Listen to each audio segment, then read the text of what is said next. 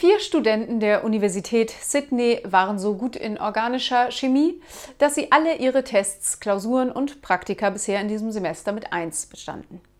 Sie waren sich so sicher, die Abschlussprüfung zu schaffen, dass sie sich entschlossen, das Wochenende vor der Prüfung nach Canberra zu fahren, wo einige Freunde eine Party schmissen. Sie amüsierten sich gut.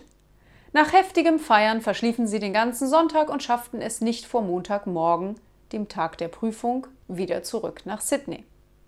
Sie entschlossen sich, nicht zur Prüfung zu gehen, sondern dem Professor nach der Prüfung zu erzählen, warum sie nicht kommen konnten. Die vier Studenten erklärten ihm, sie hätten in Canberra ein wenig in den Archiven der Australian National University geforscht und geplant gehabt, früh genug zurück zu sein. Aber sie hätten einen Platten gehabt auf dem Rückweg und keinen Wagenheber dabei, und es hätte ewig gedauert, bis ihnen jemand geholfen hätte. Deswegen seien sie erst jetzt angekommen.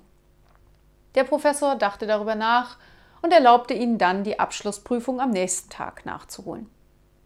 Die Studenten waren unheimlich erleichtert und froh. Sie lernten die ganze Nacht durch und am nächsten Tag kamen sie pünktlich zum ausgemachten Zeitpunkt zum Professor.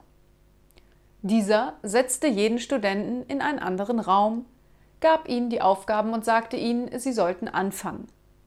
Die erste Aufgabe brachte fünf Punkte. Es war etwas Einfaches über eine Radikalreaktion.